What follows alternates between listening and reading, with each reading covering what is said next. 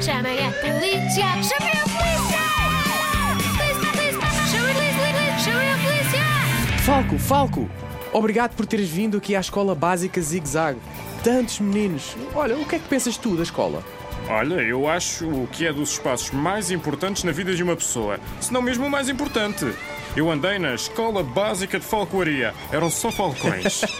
Eu imagino. Sim, concordo. Na escola aprende-se, sonha-se, brinca-se, fazem-se amizades para a vida. e vê-se a escola segura?